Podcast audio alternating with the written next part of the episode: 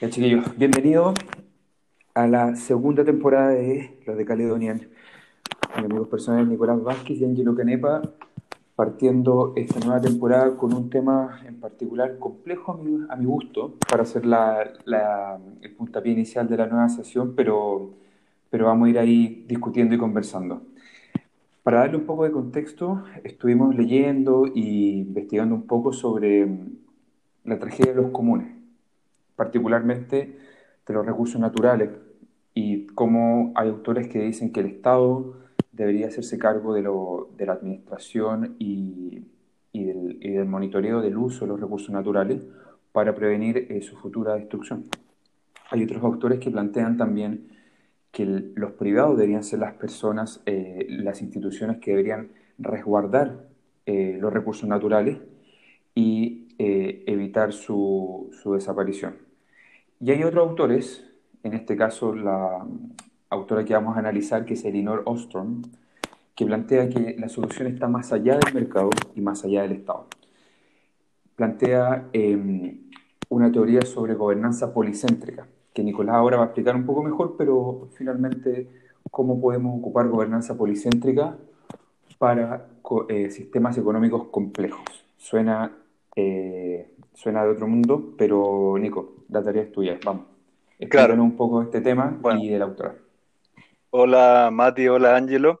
Mira, yo propuse el, el tema este de, de, gobierno policéntrico y Elinor Ostrom, primero porque es una señora que se dedica a teoría económica, pero es politóloga y fue la primera eh, mujer en ganar, ganar el premio Nobel de Economía, que tiene otro nombre, Nobel de Economía, pero escucharla es bien, eh, ella es bien didáctica para explicar el tema de, de los recursos comunes o del bien común en términos de, de áreas que, que, se ocupan entre eh, la, la, sociedad, ¿cierto? Y esto podría ser un bosque, una zona de pesca, una zona de, de irrigación, de, de, agricultura. Y, antiguamente el problema fue de que en los años 50-60 se planteó eh, la tragedia de los comunes, que un teórico desarrolló que cuando hay un espacio común, en el fondo lo más probable que ese espacio común sea, lo, teorizó como un, un pastizal, donde lo, eh, la gente, los pastores que iban a llevar a su ganado, en esta zona común iban a tener un problema de, espacio, de recursos y poca eh, comunión con los otros pastores. Y se iba a producir a la larga un, una tragedia de ese espacio común donde había, iba a haber un sobreuso, pérdida de recursos y pelea y conflicto. Y que la solución tenía que venir desde algún lado. Y ese algún lado, desde ese tiempo, se estaba pensando en dos soluciones entonces las dos soluciones que dijo Mati están muy bien, es como, o lo regula la, el mercado, la propiedad privada, por decirlo así, o lo regula la, el gobierno, el Estado, más, mayor esto, el Estado, para poder solucionar esto que inevitablemente va a pasarse en una zona compartida eh, donde hay que usarla. Y Elinor Ostrom se dio cuenta que había una tradición de ver o de analizar esta situación conflictiva de, de, de, la tragedia de los comunes que daba per se de antemano, asignado de que los humanos somos seres racionales y más o menos, según lo que yo entendí, conocemos lo que va a suceder en la, en la manera de actuar de los otros. Entonces tenemos la información y eh, solemos estar atrapados en esto. Somos seres racionales atrapados en eh, el, el dilema de de, lo, de, los recursos naturales.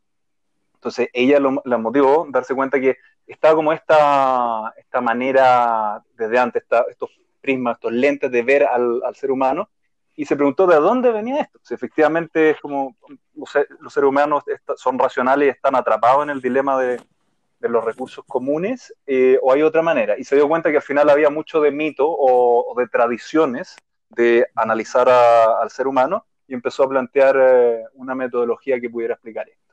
Okay. Y ahí viene la historia, que lo podemos ir conversando, pero cómo se fue encontrando con... Bueno, él, ella empezó a hacer su doctorado y creo que ahí fue cuando conoció a su esposo, uh -huh. que es Vincent Ostrom, que en los años 60 estaba con, con otros autores desarrollando la teoría policéntrica. Y esta teoría policéntrica eh, nace del estudio en Estados Unidos, porque en Norteamérica Elinor Ostrom, de, de distintos tipos de, de, gobierno, de áreas metropolitanas donde tenían como eh, gobernanza públicas, y se dieron cuenta que en este estudio era, se había visto que había muchas zonas, muchos departamentos para gobernar, yo me lo imagino como municipios, pero que no, no, no comunicaban mucho, no, no, no no, no llegaban a buen puerto. Y en general la visión de eso era que todo era caótico, como había muchas cosas y todo era caótico. Y lo que propone Vincent Ostrom eh, fue como verlo desde, entenderlo desde otro paradigma que es policéntrico. Y lo policéntrico, como dice su nombre, son muchos centros. Entonces, hay un centro que se ocupa de esto, hay otro centro que se ocupa de esto, y el, el que funciona o no funciona el sistema es el buen diálogo entre los distintos niveles de, de gobernanza. Y eso después, el, el, Eleanor, perdona, y acá termino, lo lleva a como esa, ese aprendizaje que, que se hizo en, en, Estados Unidos sobre el estudio supuestamente caótico de, de, una área metropolitana con distintos tipos de gobernanza, y esto de Vincent Ostrom de hablar de eh, policentrismo, de gobernanza policéntrica, y que el problema no es que haya muchos, sino que si dialogan o no dialogan, eso. Mm. Ella lo lleva después, metodológicamente, a estudiar los recursos eh, comunes naturales o el Common Pool Resource que, que habla.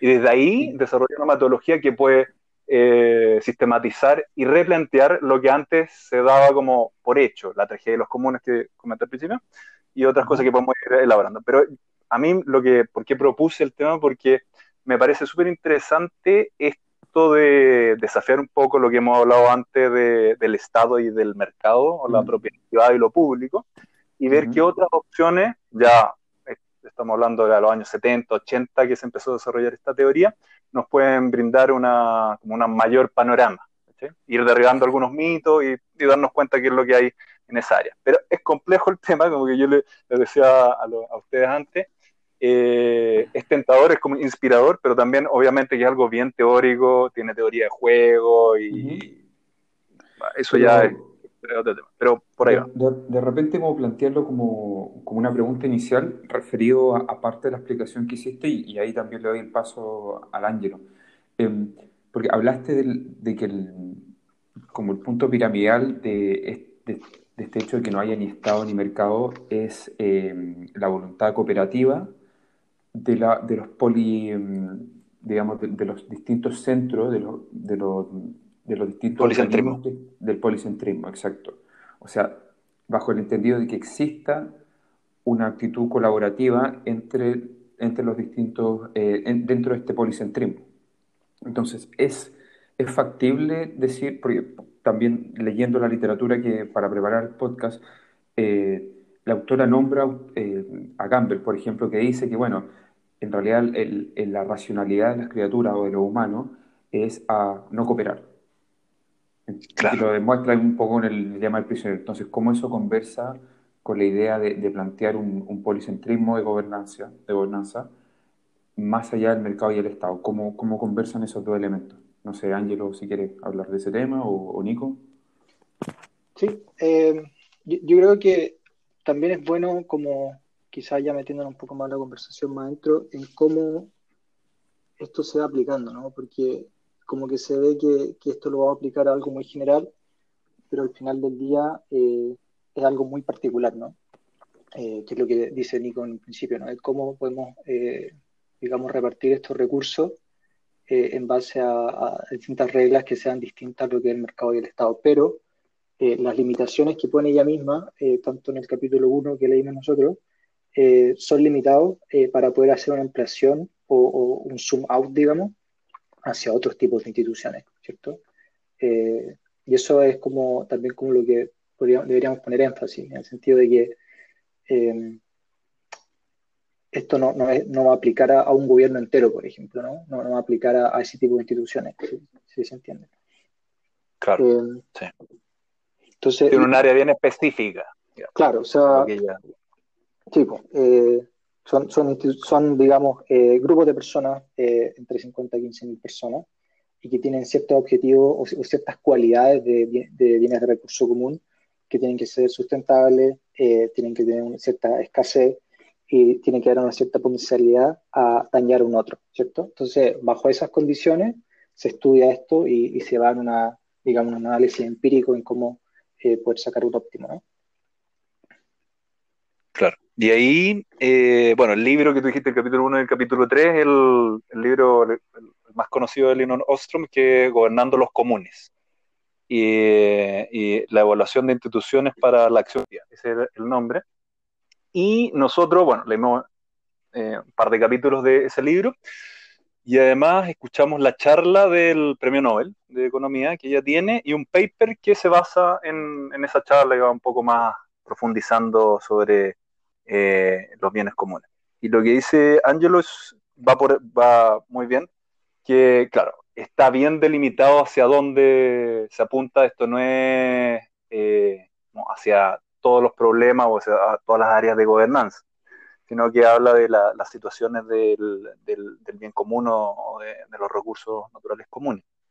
Y ahí hace la distinción que yo creo que también es buena hacerla de, mm, de lo que es privado, de lo que es público, porque antes que ella iniciara esta investigación se hablaba de lo público y de lo privado.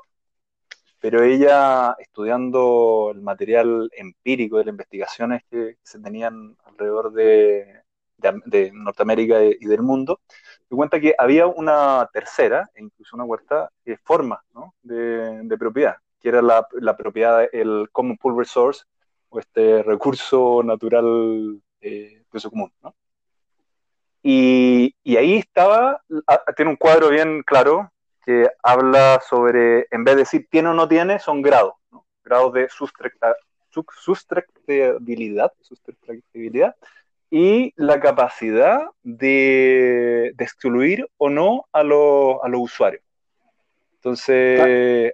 Igual interesante analizar la decantación de eso eh, antes de llegar a ese, cuadro, sí, porque tiene a porque tiene a, Paul Somerson que define bienes públicos y bienes privados, ¿cierto?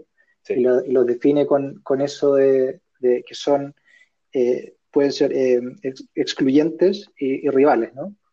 Y en base a si son no rivales y no excluyentes, son públicos, y si son eh, excluyentes y rivales, son privados, ¿no? O sea, excluyente se define a lo que consume el individuo A, ah, perdón, excluido si no hay un pago de por medio, eh, y rivales es que si yo consumo A, nadie más lo consume, ¿cierto?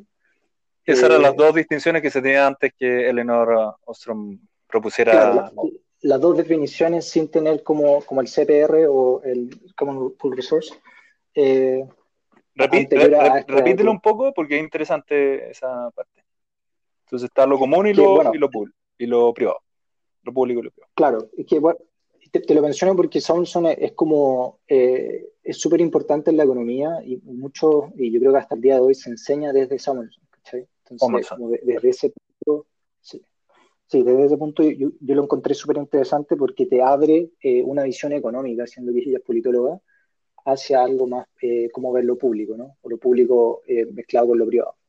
Entonces, para poder repetir, Samuelson hace esta distinción entre lo, lo público los bienes públicos, perdón, y los bienes privados. Y los bienes privados son los cuales yo puedo pagar y al minuto de comprar algo excluyo a alguien al, minuto de hacerlo, ¿cierto? Y el, público es completamente lo contrario. Entonces se genera, es como una dicotomía al final, ¿no? Eh, casi como estilo Guerra Fría, ¿no? O sea, bien, eh, bien cortado eso, o sea, eso no es. Claro, como que no hay un matiz, ¿cachai? Y después llega un sujeto eh, que se llama James Buchanan, y añade un tercer eh, tipo de, bien, digamos, que son los bienes de club. Eh, y estos son bienes en los cuales son, son privados y públicos a la vez, ¿no? O sea, es como ir a un cine o ir a un teatro, ¿no? Eh, y ella dice, pucha, la verdad es que hay, hay más tipos de bienes y genera esta matriz que tú estás hablando, ¿no?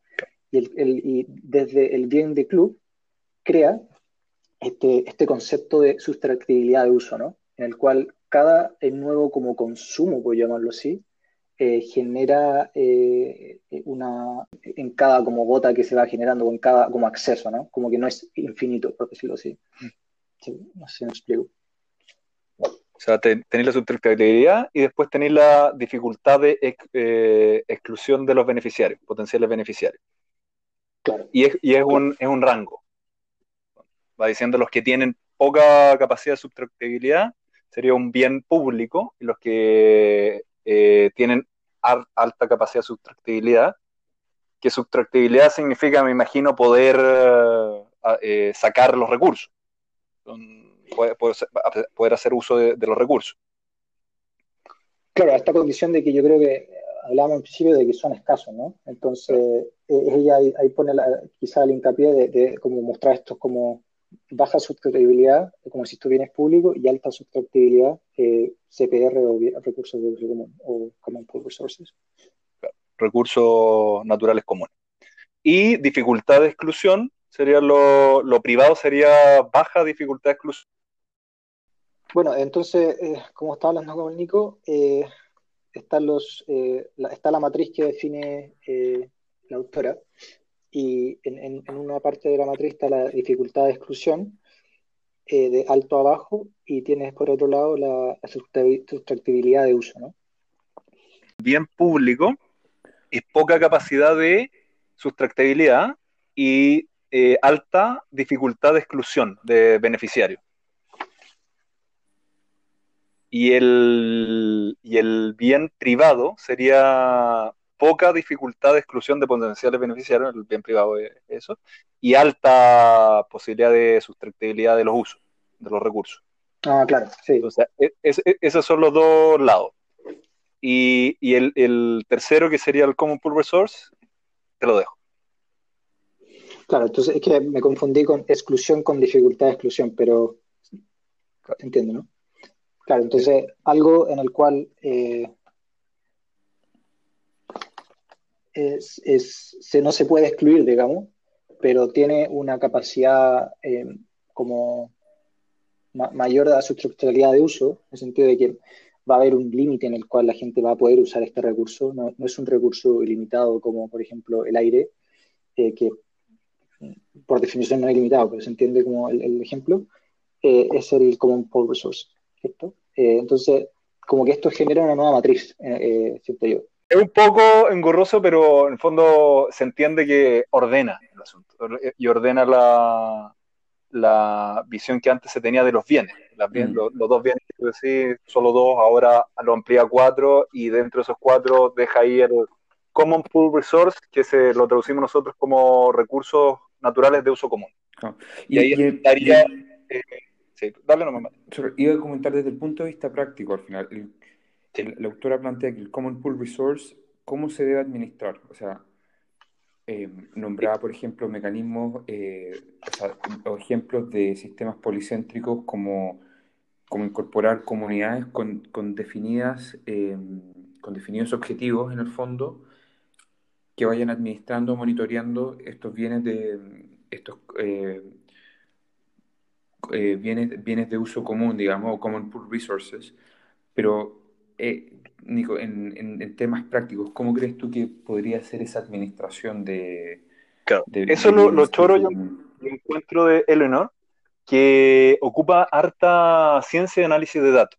Entonces, lo hablamos con Angelo hace una semana atrás, que al leer este artículo de, su eh, discurso del premio Nobel, es como una historia, es una historia. Entonces habla de los años 60, cómo conoció a Vincent Ostrom, que pues ella está muerta, se murió creo que en el 2012, por ahí. Pero ahí conoció los años 60 a Vincent Ostrom, que hablaba de, la gobernanza policéntrica, y con eso se aproximó a otra manera de ver los fenómenos de gobernanza en general. Y en ese tiempo empezó a estudiar la, las policías de Estados Unidos y se encontró, en profundidad analizó cómo se, se, gobernaba la policía en distintas áreas metropolitanas, y una de las sorpresas que encontró, que fue bien llamativo, que la, la, la manera de, de, gobernanza como más centralizada y amplia, como que tenía mucho, eh, muchos centros, pero todos respondían a una, a una cabeza, gran cabeza, eran menos, no, no podían, eh, en términos de eficiencia, de parámetros que de, de las policías, indicaciones que no vamos a entrar en detalles, pero no, no tenía cómo eh, contrarrestar a, a, centros o gobernanzas de policía en regiones metropolitanas que eran más pequeños, ¿ya? Como de, lo pone ahí la distinción entre, me parece que 30, 50 policías por, por, el área versus más de 100 por esta área grande, larga. Entonces, eso fue uno de, los encuentros de, esta forma, de que había algo que pareciera ser como menor escala que funcionaba en términos de policía mejor que a mayor escala. Mm. Y eso dio pie para estudiar de otra manera esto que hablábamos de los bienes comunes, multiplicarlo de 2 a 4, que ya hablamos, y de desarrollar un framework, un marco teórico. Y eso es súper interesante a lo que tú decís, Mati, porque al final ella no propone algo que, como desde la teoría, sino que desarrolla un marco teórico para poder estudiar distintas instituciones, sean muy pequeñas o más grandes, eh, con bloques de administración y poder hacerlo más, más sistemático. Y ahí hace el meta metaanálisis, ahí hace un estudio de muchas maneras de gobernanza y eh, creo que se demoró dos, tres años con un equipo grande de los tipos de gobernanza y se dio cuenta de que mm, analizó, no sé si se acuerda esa parte de, sistemas de irrigación y de sistemas de, de, pesca. No, no, antes de Nepal era como sistema de irrigación en el mundo, creo que no especifica dónde, y de pesca. Y algo también nuevamente interesante que en este análisis sistemático, la forma de gobernanza, fue que lo más, eh, los que eran manejados por granjeros, eran 72% más sistemas como de mejor performance, de mejor desempeño, en comparación al uso de, en comparación a que al gobierno, en, comparación a, lo gubernamental, a lo gubernamental al, sistema de irrigación gubernamental, que era 42% en el mejor de los casos. Entonces se encontraba que lo que era como autogestionado por granjeros para el sistema de irrigación de, de terreno era más eficiente en ese ámbito, versus lo gubernamental, que podía tener como una ingeniería muy sofisticada y en términos de la, zona de, pescado, de uso de, regiones del mar donde se pescaba, eh, era como más informal la, distribución, pero una de las cosas que se encontró que los pescadores se autogestionaban y eran exitosos los que tenían eh, mayor comunicación. Y los que tenían menor comunicación tendían al sobreuso. Entonces, después de esos, eh, va a lo que estamos hablando de esta distinción de, la, de las instituciones que sobreviven por mucho tiempo. Y esas instituciones que sobreviven por mucho tiempo, se encuentra que hay unos principios de diseño, principios de éxito que los conocieron ustedes, ¿no? Eh, ahí lo, leyeron, que es como decir, mira, para que funcione, lo que hemos, no, hemos visto que en distintas partes de este metaanálisis de, de, los de la Common Pool Resource, lo que se ve como generalidades, las reglas en el campo son muy distintas, pero la generalidad que podemos decir son siete u ocho principios de diseño. No sé si ahí Ángelo o Matías quería hablar de, de, esos más o menos principios de diseño, que, que, es una, una, más o menos asegura, entre comillas, eso es variable, pero la, el éxito de una institución de vaya a vivir por, vaya a ser manejada eh, por largo plazo. Ángelo. Sí, yo quería, antes de eso, antes de entrar en eso, un, comentario que encontré muy interesante, eh, que, lo encontré genial, porque como porque es súper corto, pero como que es como sí, pues tiene razón, que dice, quieren generar instituciones sin, eh, sin, sin, sin, instituciones, digamos, ¿no? Eh, en el sentido de que sea Estado o mercado, quieren imponer un, digamos, un framework o un marco de trabajo pero sin, sin explicitar los costos necesarios para que, para que esas estrategias sean exitosas. Y eso, digamos, está, está conectado con lo que hablamos un poco al principio, dado que eh, todo, este tipo de cosas no, no tienen esos fundamentos. El, el, fiscalizador o la persona a la cual eh, trata de, establecer esto, estos marcos de trabajo. Em, pero me pasa que, también como que el, éxito, digamos, del, framework recae finalmente en, este, este paradigma humano de, la cooperación. Y me da la sensación de que si el, contrafactual, que sería una administración o pública o privada, es un, poco más impuesta desde arriba y versus el, el formato que plantea la autora, que desde las comunidades locales, que efectivamente, según lo que ella monitoreaba, eh, no sé, monitoreaba el tema de, los bosques o, los sistemas de irrigación y eran más eficientes los sistemas cuando estaban eh, administrados por locales, pero porque las comunidades locales, los microorganismos locales, eh, colaboraban en el principio, bajo el principio de, pues digo, el principio era colaboración.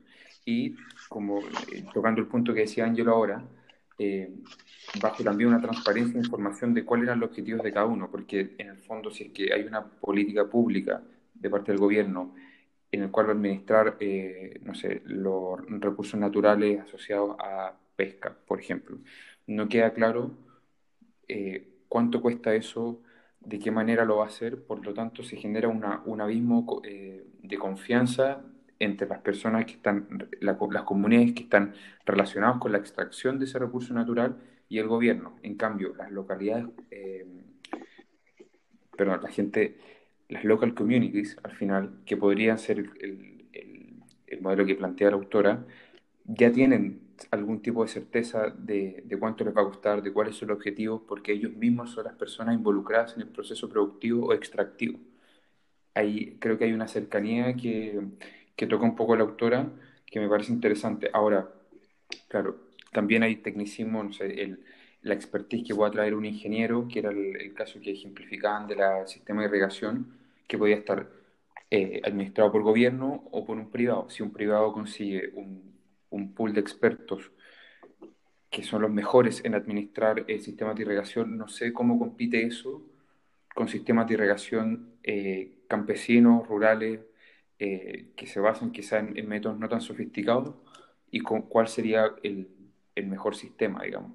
Eso me queda un poco como en el aire, como el, el, el efecto expertise y cómo, y cómo conversa el efecto expertise cuando viene de un privado o del público versus de las comunidades eh, que administran el recurso natural.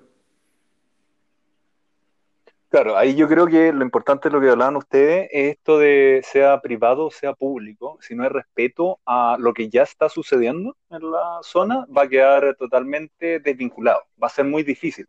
Puede ser que, esto yo lo pienso, que tome, que, pueda, pensarse que un modelo es mucho más eficiente, pero poder llevarlo a cabo, que lo instaure y que venga afuera, ella habla harto de esta la panacea, ¿no? La panacea, esta solución total esta solución total, sea público o sea privado, la panacea, eh, no sirve. Tiene que tener un diálogo con lo que sucede en el nicho socioecológico. Hablar también de eso. y una de las virtudes que se encontró haciendo esto metaanálisis de las investigaciones que habían a, nivel mundial eh, fue de que había mucho de eso, de que las comunidades se autoorganizaban y funcionaban. Y si lo comparáis con lo eh, privado o lo público, podían tener eh, mayor eficiencia, como en Nepal, que se comparaba con el, tema de la irrigación y al final lo que era gobernado por la comunidad era mucho más eficiente eh, para el uso del agua y crecían más mm. cultivos, con menos costos, se manejaba mejor el agua. y lo otro, lo de los bosques. Al final lo de los bosques también es choro porque cuando este es un gran estudio transdisciplinario de cómo se manejan los bosques a nivel mundial. Y involucra lo, privado, lo público y lo de uso común o como pool resource. ¿Sí? Y no, o sea, solo, solo para tocar ese punto, y no puede haber el caso en que haya una disyuntiva, o sea, una, una diferencia de intereses, por ejemplo, entre una administración pública, administración privada y obviamente una administración eh, comunal de gente que está más relacionada con el bosque, en este caso, eh, obviamente los, los objetivos van a ser distintos. Entonces entra en pugna ahí también cuál es el interés general del uso extractivo de, del, uso del recurso. Probablemente claro, por eso está bien la, la definición que eh, esa es la definición que hablamos antes, ¿no? De, si va a ser privado y yo compro un terreno eh, donde es fácil dejar a todos afuera, no hay ninguna duda, eso entra ya en el término privado, pero donde va a ser difícil que yo pueda excluir al resto, y voy a tener que lidiar con esto. Entonces ahí uno tiene que definir bien lo que partimos al principio con Ángelo, que esto no es para todo, sino que es donde mm. cae en la definición de recursos naturales de uso común. Eh, lo que se ha visto, que es como los bosques, que donde no es fácil desplazar a la población que está ahí, la manera de gobernanza pareciera ser que tiene que ver mucho con lo local, con lo que está integrado ahí para que funcione. Porque ponen el ejemplo del bosque, esta, eh, la creación, me imagino, me, parece que en China, de una área protegida de bosque que tuvieron que desplazar a una población de indígenas, fue un desastre. Y, y, también por el otro lado, lo privado que tiene que lidiar eh, es un desastre. Entonces, ahí lo que hay, lo que se da cuenta con esta, eh, el estudio del manejo de los bosques, que lo importante es que los usuarios, los usuarios del bosque, los que van, los que lo cosechan, los que talan, etcétera, tengan eh, los que funcionan, las áreas que funcionan son los que actúan como monitores o actúan como fiscalizadores. Mm. Entonces, desde ahí se hace sustentable porque los mismos participantes del bosque eh, son los que fiscalizan y piden y hablan con, con la distinta gobernanza. Entonces, ahí lo que propone en el, tema de la gobernanza de bosque, no importa tanto si es público, si es privado, o sea, esta, esta manera de, gobernanza, sino que lo que importa es que esté como enlodada la gente, que esté ahí presente para poder fiscalizar, para poder eh, eh, administrarlo de una manera más, real, a que venga afuera y que se tenga que eh, contratar monitor, que muchas veces pasa que se les paga plata para que se pueda sacar por otro lado, que como que se hace eh, la triquiñuela de que mira, voy a cortar estos bosques y al final no, no, funciona. Esa es como la gran visión que, se dio cuenta al, hacer este estudio masivo de bosque a nivel internacional, que los usuarios que se hacían cargo de ello, al final eran los, los bosques más sustentables, donde se, mantenía la diversidad, etc. Y em, lo que antes íbamos a hablar de estas instituciones de largo aliento, una de las cosas súper choras que yo encontré, eh, que era interesante de estas instituciones que funcionaban a largo plazo, era el, que ellos mismos pudieran, bueno, la comunicación fundamental y que pudieran hacer eh, las penalidades. No, las penalidades no vienen de afuera, sino que lo que funcionaba era que ellos mismos, los usuarios de, los recursos naturales comunes, se ponían las penalidades. Entonces eso hacía que los mismos usuarios pudieran ser los fiscalizadores y respetarlas más. No eran penalidades tampoco como una de las características que son penalidades graduales. O sea, si yo mm. estoy pescando más en el área del vecino, ya, tengo una tradición de haberlo hecho bien, entonces vaya a tener una penalidad de tanto. Pero si ya es repetido, comúnmente aclaramos de que va a ir aumentando y hasta que eventualmente te podemos excluir de, la zona. Entonces, Pero técnicamente esa penalidad, esa penalidad se cumple desde un plano legal o es, o es un local. Una, conversación, un trato, un pacto social finalmente. Es un, es un, trato, es un trato social y tienen uno, o sea, en el, en el libro aparece de instituciones que tienen mil años. Me, me, me acuerdo esta de España, ¿no? De Valencia, que era el uso del el agua. Eh, comunidades que fueron creciendo en Valencia, estamos hablando en, el año 1000, eh, cómo administrar el agua y el riego, empezaron a hacer eh, distintos tipos de instituciones y una de las instituciones que tenía era la de, tiene un nombre bien bonito, pero es como justicia pública, ¿no? Como un, un lugar donde todos los jueves en la mañana las cosas que hay disputa, está claro que te voy a sacar una multa si tú te estás llevando más del agua que te corresponde, pero si a ti no te parece, te voy a llevar esta, este juicio público entre la gente de los usuarios y vamos a aclarar esto. Si no se aclara, tú obviamente puedes tener una defensa, pero lo interesante, lo, lo que vio al final, que esto es histórico, ha funcionado. Con esa, esa manera de, de, que juicio público, el que cometió el, el error puede revertirlo y si no es así, también criticarlo, como, ojo, porque quizá esto no funciona. Pero es como muy escala humana en ese sentido. Y a verte que eh, pareciera que, que, ese como contrato que me da la impresión de que no siempre es escrito, ¿no? Eh, mm. Es como obligatorio para todos. No es como yo lo pesco cuando quiero, es como si nadie está de acuerdo en, este contrato en el cual vamos a acceder, eh, no, no, se lleva a cabo, digamos, la, el compartir el recurso, por llamarlo así. Eso lo encontré muy interesante si estamos, estamos, y tenemos que aceptarlo.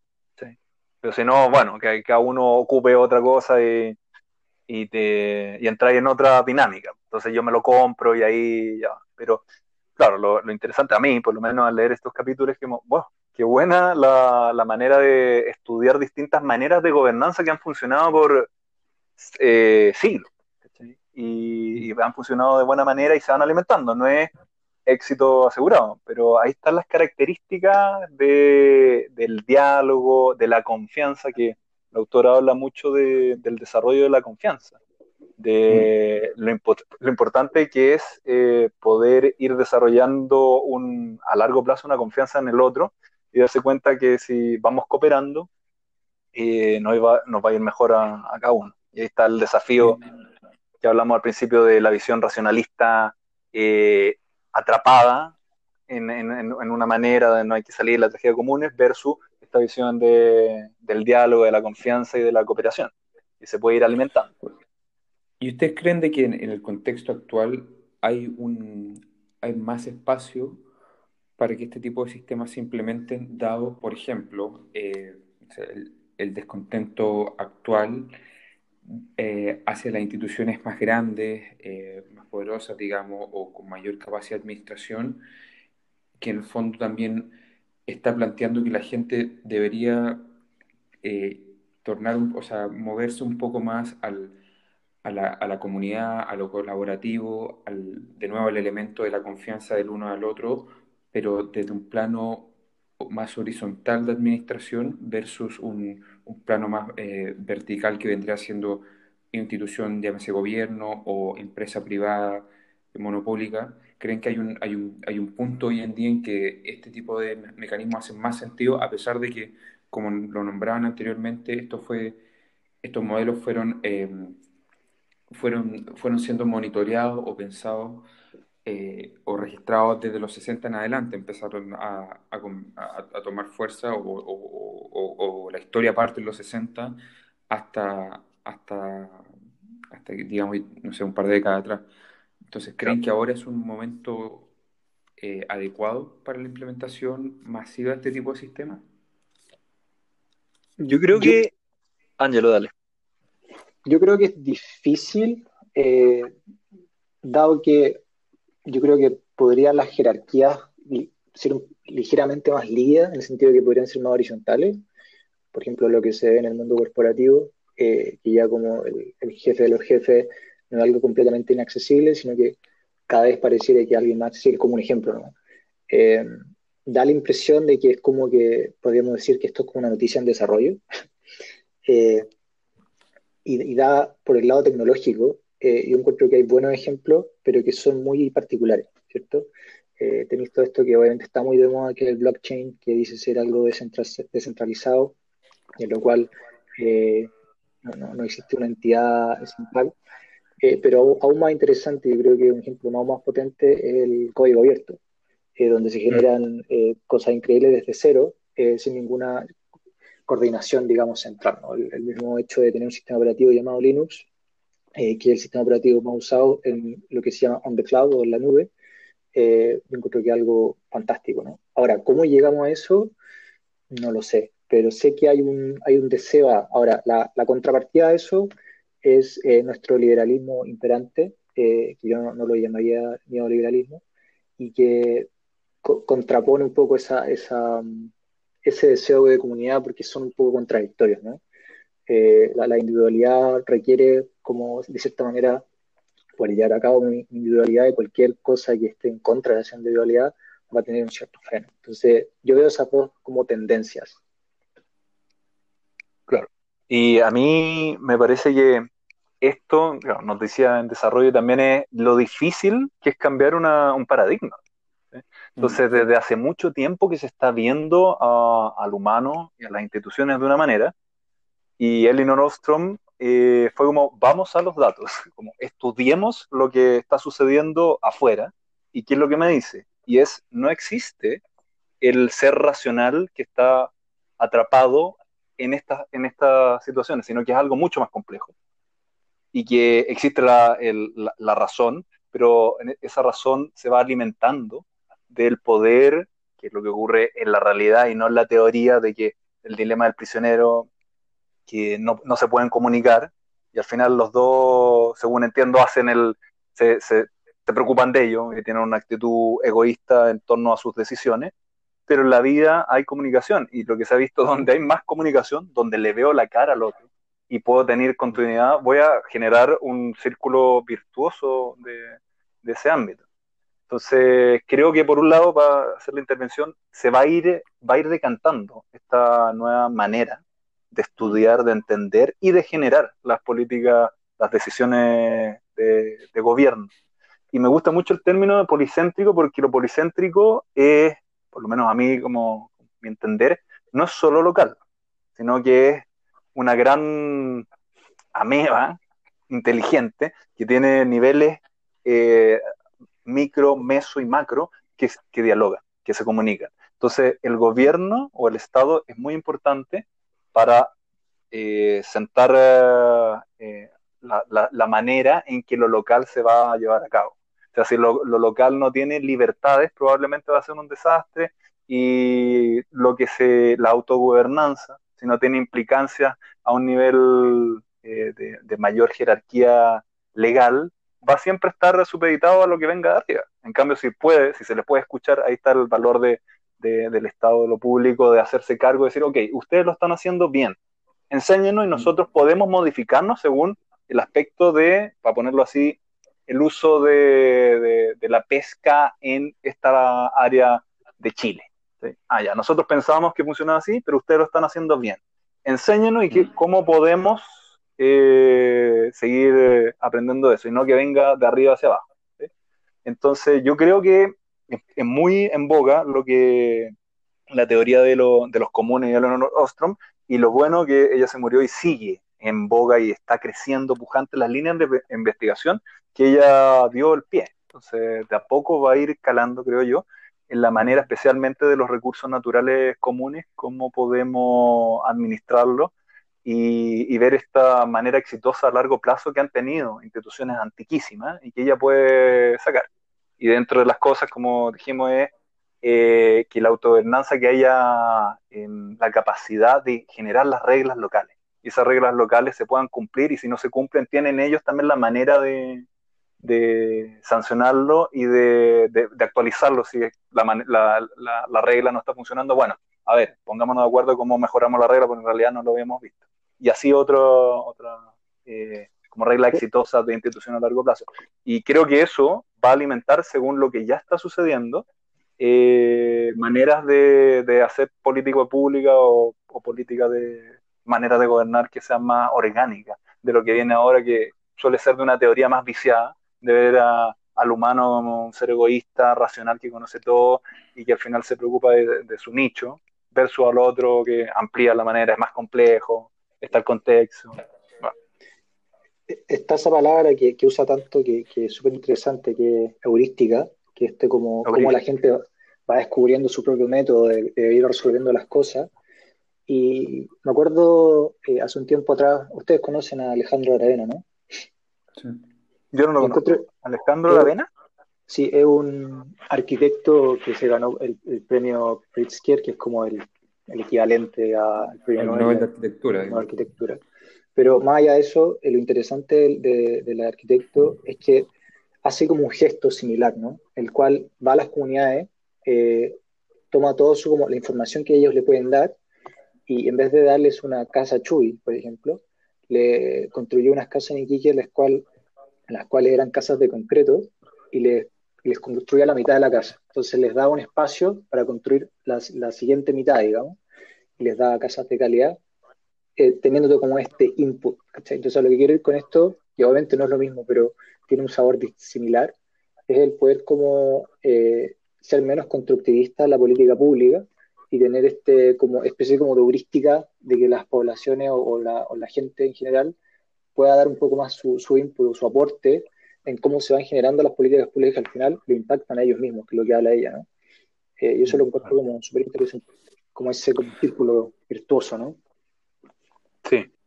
Y que, y que pueda, al final, eh, no es como, esto funcionó en el sur, en esta comunidad, entonces vamos a hacer lo mismo, que, llevando al extremo, pero un poco eso, sino que decir, mira, eh, la manera de organizarse, de coordinarse, puede ser algo que podemos ocupar también acá y como que la política pública va más allá a dar la forma para que el fondo vaya naciendo de, lo que ya estuvo sucediendo o de lo que se vaya acordando.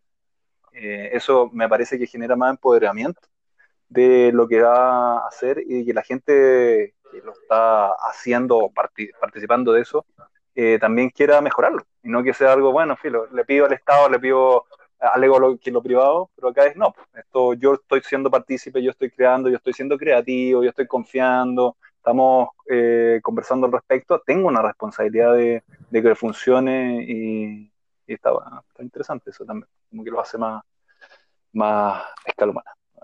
Muchachos, oigan, nos vamos a pasar la hora, así que alguna recomendación o algo para ir cerrando el tema, algo que hayan visto, leído, que quieran comentar y, y ya ir cerrando el tema de conversación de este capítulo y con miras para el siguiente capítulo que será en dos semanas más. Angelo, Nico.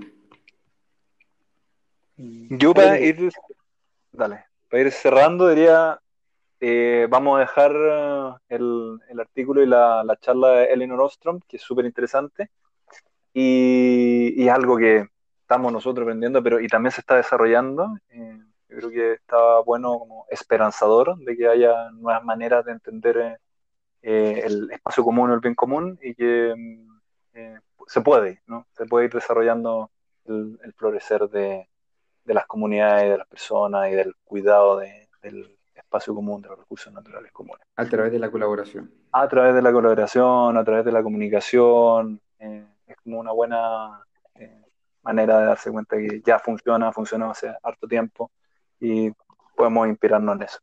De lectura, sí que novela, siempre novela es buena. Eh, David El de es un francés, probablemente lo dije mal, pero que tiene buenos, buenos libros. Me estoy leyendo uno que se llama Estoy mucho mejor. Se llama David Fuenquinos, casi. David Fuenquinos, que escribió La Delgadeza. Pero este que me estoy leyendo eh, se llama Estoy mucho mejor. Y bien choro. Escribe interesante, te agarra, fácil lectura. así que por ahí hoy en día estoy en esa. Lo voy a echar una mirada. Angelo.